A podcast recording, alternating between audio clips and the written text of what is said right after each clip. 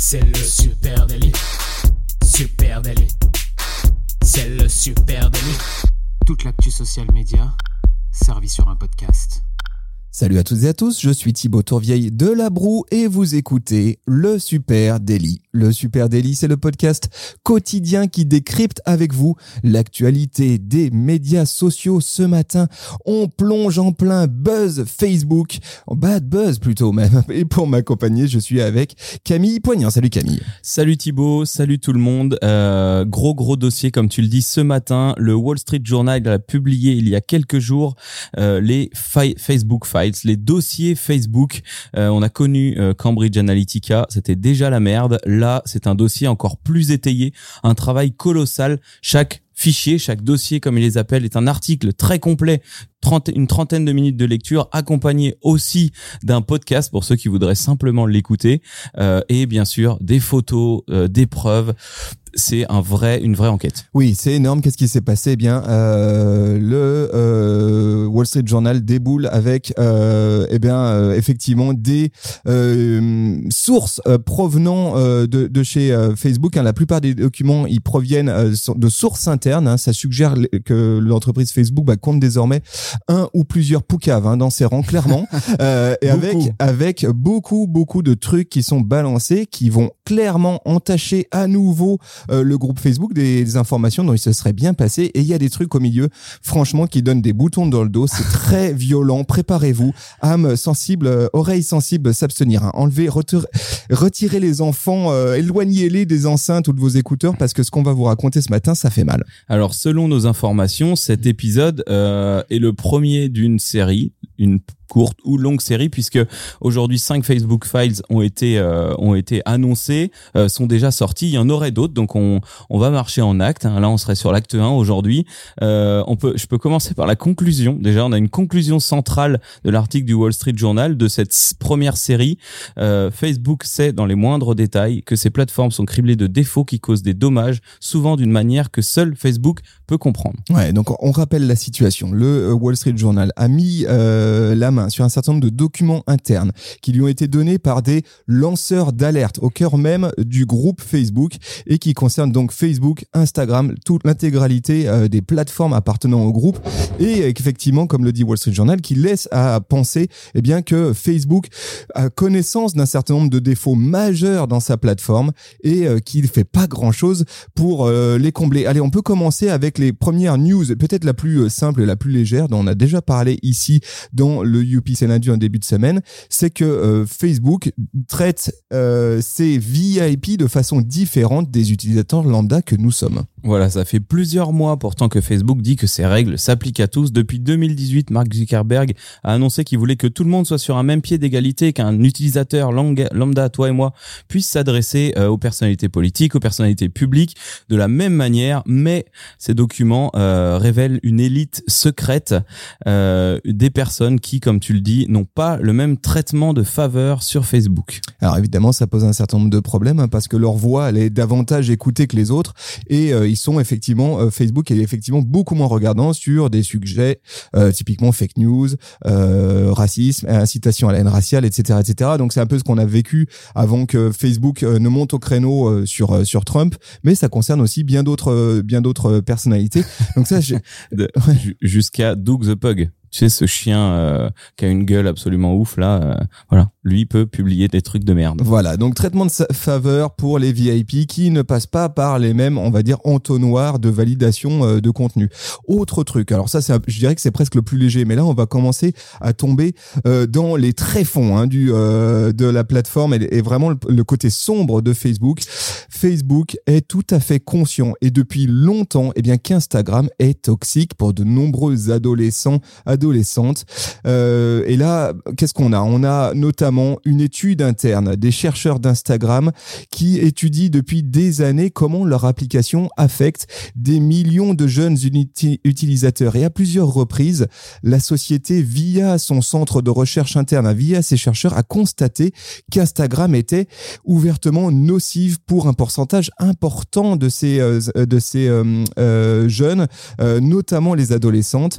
Et les études internes à Facebook, elle montre qu'Instagram serait même plus toxique que les autres plateformes de médias sociaux. Ouais, alors euh, ce qu'il y a de ouf hein, dans ces dossiers, c'est que c'est étayé donc de ces études internes avec euh, des chiffres. Euh, au cours du temps, plusieurs enquêtes internes ont été démontrées, ont prouvé, ont démontré, je cite, 32% des adolescentes ont déclaré que lorsqu'elles se sentaient mal dans leur corps, Instagram les faisait se sentir pire. Et les comparaisons sur Instagram peuvent changer la façon dont les jeunes se voient et se décrivent. Ça, c'est donc tiré d'une enquête de 2000, 2020 ou 2021. Euh, également, nous aggravons les problèmes d'image corporelle pour une adolescente sur trois. Les adolescents blâment Instagram pour l'augmentation du taux d'anxiété et de dépression.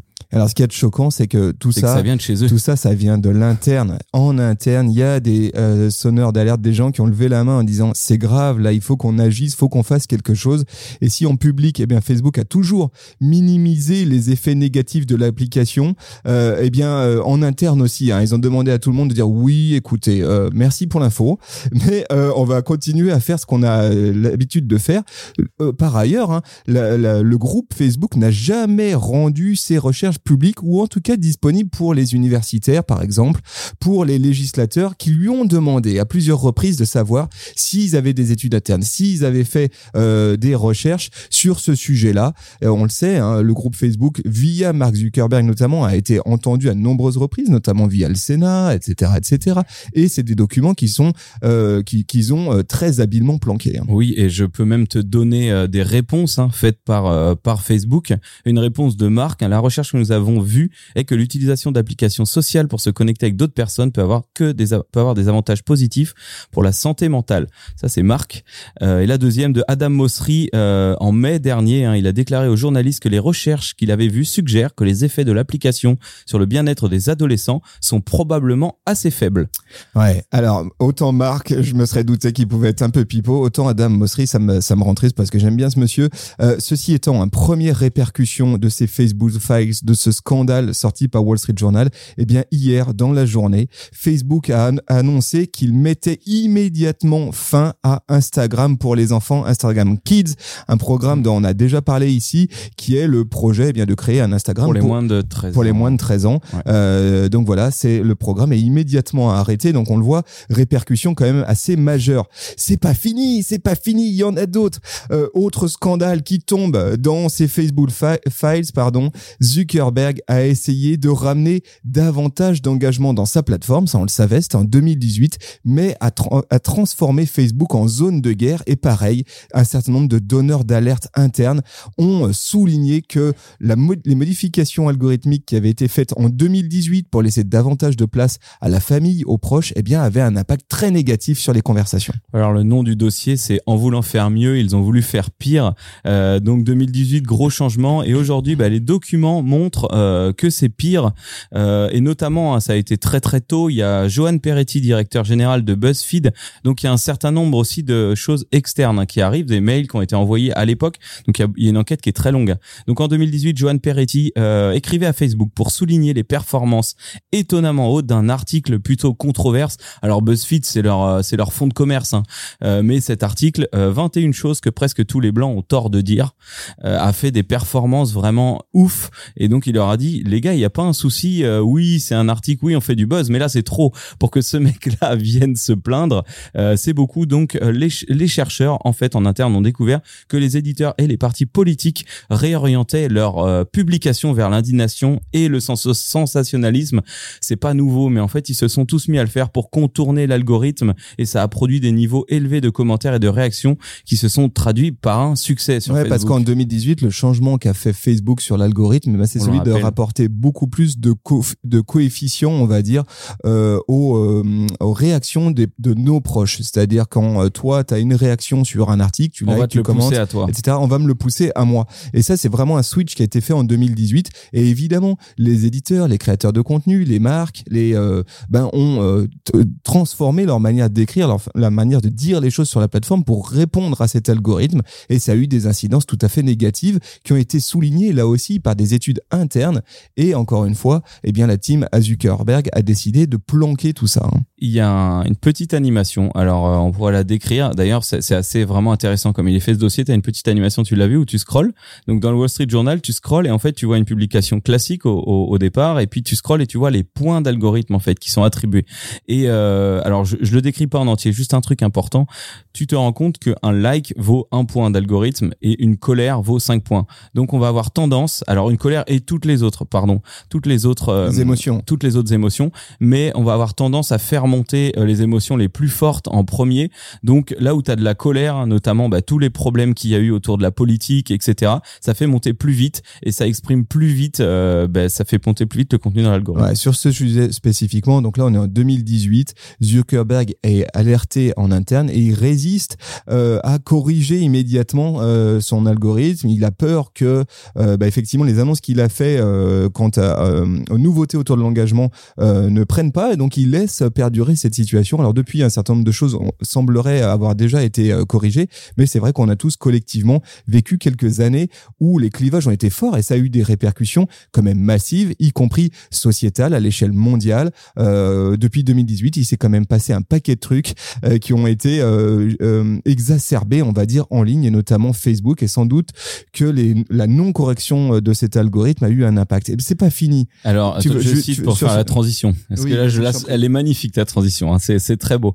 Euh, et ben à la fin de euh, de l'étude, on dit hein, euh, donc les recherches, euh, les chercheurs de Facebook, notre approche a eu des effets secondaires malsains sur d'importantes tranches de contenu public. Voilà. Ouais, voilà. Non, c'est c'est violent. Euh, c'est pas fini. Mais c'est une, numéro c'est 4. une accumulation euh, accablante. Hein, franchement, ce matin, ça, ça, euh, là, en, en parlant, j'ai les, j'ai les poils qui se dressent. c'est énorme. Euh, c'est pas fini. Facebook serait utilisé pour des trafics d'êtres humains, mais l'entreprise ferme les yeux. Là, franchement, ça glace le sang. Tout commence. Euh, allez, ju- juste un truc. En novembre 2019, BBC News qui diffuse un reportage très flippant. Je sais pas si tu l'as vu Camille. Moi, j'avais aperçu ce reportage. Je vous le mets en lien de, en note de cet épisode, qui met en lumière le problème des esclaves domestiques Mm. à vendre sur Instagram. Le reportage se passe au Koweït et on y voit des gens littéralement acheter via Instagram et bien des esclaves pour entretenir leur maison. C'est absolument dégueulasse et à l'époque forcément ça fait pas mal de bruit. Euh, et du coup, euh, qu'est-ce qu'on apprend là dans les études du Wall Street Journal, dans des dizaines de documents qui ont été examinés par le Wall Street Journal, c'est qui montre que en interne, pareil, de nombreux employés ont sonné l'alarme à de nombreuses reprises à leurs supérieurs sur la façon dont les plateformes Facebook et Instagram sont utilisées dans un certain nombre de pays en développement, eh bien euh, pour euh, pour des mauvaises choses, hein, pour du trafic d'êtres humains au Moyen-Orient, euh, des groupes armés en Éthiopie qui utilisent le site pour inciter à la violence contre des minorités ethniques, des trafiquants qui utilisent les messageries de groupe pour organiser des ventes d'organes, bref, que des trucs dégueulasses. Et globalement, eh bien, euh, la direction de Facebook a décidé de fermer les yeux. des si je dois en rajouter un des cartels euh, de la drogue mexicains hein, qui se qui recréent leurs pages qui sont bien souvent pas inquiétés mais dès que c'est dispa- ça disparaît ils recréent leurs pages le but étant de recruter former payer des tueurs à gages Euh, quand les comptes sont créés on voit des gens se faire éclater la cervelle en public et ça peut rester ça génère énormément d'engagement euh, l'un des problèmes qui est pointé ici hein, c'est que dans certains pays où Facebook opère il y a peu ou pas de personnes qui parlent les dialectes nécessaires pour identifier les utilisations dangereuses donc ça laisse faire. On comprend clairement aussi que dans dans les échanges euh, euh, d'anciens dirigeants de Facebook qui sont partis, qui ont déjà participé à Cambridge Analytica, à, aussi à ce Facebook dilemma, social dilemma. Euh, on dit que bah, les pays en voie de développement, clairement, c'est cool parce que ça fait du volume, ça fait de l'abonné, ça fait de la pub, Mais on va que pas s'emmerder à modérer ce qui passe là-bas. c'est hein. pas notre priorité carrément. Et euh, il y a un chiffre. hein. Alors, ce qui est ouf hein, dans celui-ci particulièrement, c'est qu'il y a énormément d'exemples. Euh, donc là, tu as parlé des cartels, euh, du travail euh, des femmes, du, du trafic d'organes. C'est assez énorme. Euh, Il y en a un, par exemple, en Inde, euh, plus de 300 millions d'utilisateurs sur Facebook, le plus grand nombre de tous les pays.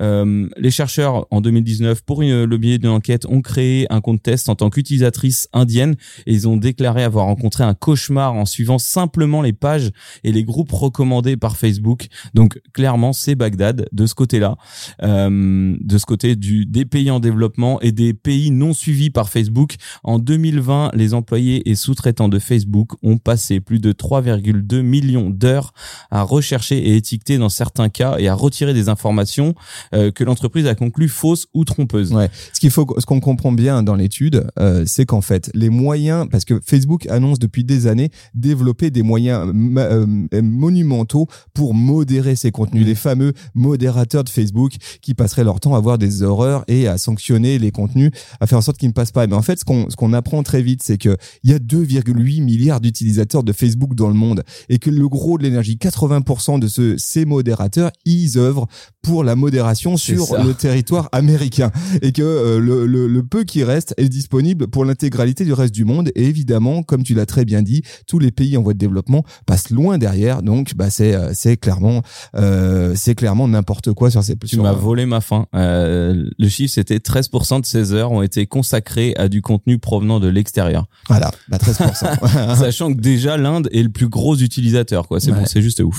Euh, allez c'est pas fini c'est pas fini mais Celui-là, il faisait mal. Ouais, mais c'est pas fini euh, avec l'information euh, que je trouve la plus euh, peut-être la plus dégueulasse et qui vient de sortir. Euh, alors moi j'en ai une petite dernière. Il y en a beaucoup. Hein. Peut-être qu'on va devoir faire du filtre et peut-être qu'on y reviendra parce qu'à mon Aujourd'hui, il avis, y en a 5. euh, moi je voulais parler de, de cette news qui cette fois-ci tombe du côté du New York Times euh, parce que ça c'est toutes ces infos elles viennent du Wall Street Journal et puis c'est au tour du New York Times de lâcher la machine à scandale euh, dans la dans la tourmente. Facebook utilise son propre algorithme pour véhiculer des informations valorisantes à propos de son entreprise. Ça, c'est quand même extraordinaire. Selon les informations du New York Times, eh bien, euh, Facebook aurait lancé une initiative pour injecter du contenu pro Facebook dans les fils d'actualité des gens, c'est-à-dire nous, afin de renforcer son image. Le projet s'appelle Project Amplify. Il est tout à fait documenté en interne. Il a été conçu pour montrer aux gens des histoires positives sur le réseau social et donc faire remonter toutes les news qui Et valorisent davantage euh, Facebook euh, plutôt que celles qui euh, amoindrissent son image. C'est salaud. Dégueulasse. Donc ça, on va dire que c'est le dossier 4,5 puisqu'il est caché. Oui. C'est les, les fameux X-Files, euh, le, le cinquième qui est euh, qui a été donc euh, découvert. C'est c'est salaud ce truc là quand même. C'est un peu euh, Cambridge Analytica mais euh, pour eux-mêmes quoi. Ils ont pas assez appris que c'était de la merde. Non, bah, c'est-à-dire, ils, C'est la même ils- chose. ils nous rappellent chaque jour qu'on est chez eux, hein, aussi, tu vois, et qu'à la rigueur, ils font bien ce qu'ils veulent. Tu t'en es rendu compte quand ta mère a publié une lettre d'amour à Mark Zuckerberg. Non, mais il y a des trucs. Oui, effectivement, c'est. Et, et- et bon, bref. Donc, Project le Amplify, allez crocher là-dessus. Je vous mets un lien Rien vers le l'article nom, du New York Times. film, tu vois, c'est Totalement. Euh, le dossier numéro 5, alors on va on va boucler sur celui-là, euh, pas forcément étonnant. Ça sent un petit peu le complot euh, international euh, de américain. Euh, comment Facebook a, a entravé la tentative de Mark Zuckerberg de faire vacciner l'Amérique? C'est assez drôle. C'est une petite histoire euh, Ou interne. hein, ou euh, c'est pas forcément drôle, mais ça montre quand même que Facebook n'appartient plus totalement à Mark Zuckerberg. Et. Ça c'est dingue. Facebook a mis tout son poids dans la promotion des vaccins Covid-19. Selon Mark Zuckerberg, une priorité absolue de l'entreprise. Ça vient d'une note de service. Mark Zuckerberg veut que sa plateforme soit une force pour le bien social dans le monde. Donc ça, c'est vraiment l'étendue de sa pensée initiale qui va beaucoup plus loin.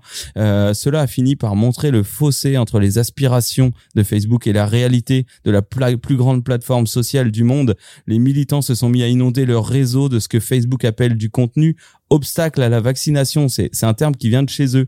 Euh, selon les notes de service interne, hein, ils ont utilisé les propres outils de Facebook pour semer le doute sur la gravité de la menace de la pandémie, la sécurité, euh, sur tout ça. En fait, On qu'on l'a vécu chez nous. Quoi. Oui, oui, mais en fait, là-dessus, Zuckerberg a été euh, partie prenante de euh, là-dessus être dans la sanction et d'être ouvertement pro-vaccin Ouais. et euh, d'enterrer ces contenus-là. hein. Carrément. Et ce qu'on apprend, c'est qu'en interne, il a subi lui-même des pressions, notamment de ses euh, de ses autres actionnaires, lui invitant à pas du tout faire ça et plutôt à laisser la voix au chapitre aux anti-vax. hein. Ouais, c'est dingue. Mais mais on le voit chez nous hein, que les antivax ils ont quand même pris beaucoup de place sur les sûr. réseaux sociaux. Alors quand t'es Facebook et que t'as envie que ça se passe pas comme ça et que ça se passe comme ça, euh, là ça montre clairement une réalité. Hein. Même lorsque Marquito s'est fixé un objectif, il ne peut pas diriger sa plateforme comme il le souhaite. Et sur un sujet aussi grave que ça, c'est super. Enfin c'est super grave. Ouais, non, mais ça, en ça fait, fait flipper. En, fait, ce qui est détonnant, tu, tu sens quand même que, euh, allez, euh, et peut-être que là, c'est l'effet Project Amplify. Hein, c'est mon feed étant rempli de bonnes news sur Facebook. Peut-être que je vais mettre des bémols. Tout ça est gravissime. Et ce qu'on se rend compte, c'est que ça va bien au-delà de la personnalité de Mark Zuckerberg Mm. et que presque Que aujourd'hui, ça lui échappe. euh, ouais, non, mais presque aujourd'hui, il c'est bien pratique pour le groupe Facebook d'avoir un Mark Zuckerberg avec des petits airs de robot euh, quand il est devant le, le, le, euh, le- les tribunaux. Mais en vrai, Facebook, c'est bien plus que ça. C'est une surpuissance euh, mais, mais, euh, euh, Médiatique. économique, Ouais. médiatique. C'est quasiment un État dans l'État et c'est grave. En fait, c'est grave et c'est pas juste du folklorique autour de Mark Zuckerberg. Sans doute même qu'effectivement, Mark Zuckerberg, par bien des aspects, est dépassé euh, littéralement par ce qui se, se produit. Et au milieu, eh bien, on a ce, ce géant, euh, oui, bah, qui euh, a des déviances fortes et qui parfois, et c'est ce qu'on découvre, ferme objectivement les yeux. Euh, voilà, c'est, bah, oui, c'est pas une ONG, c'est, c'est, Facebook, quoi. C'est- c'est- cette histoire hein, là de vaccination, ça me ça me laisse quand même penser qu'il y a une certaine manipulation aussi du gouvernement, d'un ou des gouvernements. Ouh là là. C'est quand même euh, assez ouf, tu vois, de vouloir utiliser le meilleur, le plus grand canal de communication du monde pour être pro-vax. Écoutez, euh, les amis, là, on, on va basculer dans un sujet complotiste. Euh, on vous invite tous à nous balancer d'ailleurs vos théories. avis. vos euh, théories là-dessus. complotistes euh, sur euh, sur les réseaux sociaux at Supernatif on est à peu près partout y compris d'ailleurs sur Facebook et Instagram donc n'hésitez pas à nous balancer vos, vos théories complotistes et on vous invite évidemment si vous avez le temps à aller euh, parcourir alors c'est un article payant évidemment mais ça mérite d'être payant ce Un euro travail les deux premiers mois du Wall Street ce- Journal. Ce travail ouf du Wall Street Journal, si vous avez le courage d'aller vous éplucher euh, ces cinq heures de lecture, on l'a fait pour vous. On vous a résumé à peu près tout ce qui se raconte là-dedans. Ça fait froid dans le dos, mais et, et sans doute que c'est pas fini. Et sans doute que c'est pas fini, donc on vous annonce déjà qu'il y aura un acte 2 euh, si d'autres dossiers un peu sales sortent. Euh, merci d'avoir écouté. Si vous avez des questions, si vous avez des échanges, n'hésitez pas. Comme l'a dit Thibaut, Voilà. retrouvez-nous partout. Et puis, merci de nous écouter sur une application de podcast. Si vous êtes sur Apple Podcast, allez, on vous demande une faveur. Mettez-nous 5 étoiles avec un petit commentaire. Ça nous fera très plaisir. Et les amis, on vous donne rendez-vous dès demain. Salut tout le monde. Allez, ciao. Ciao, ciao, salut. salut.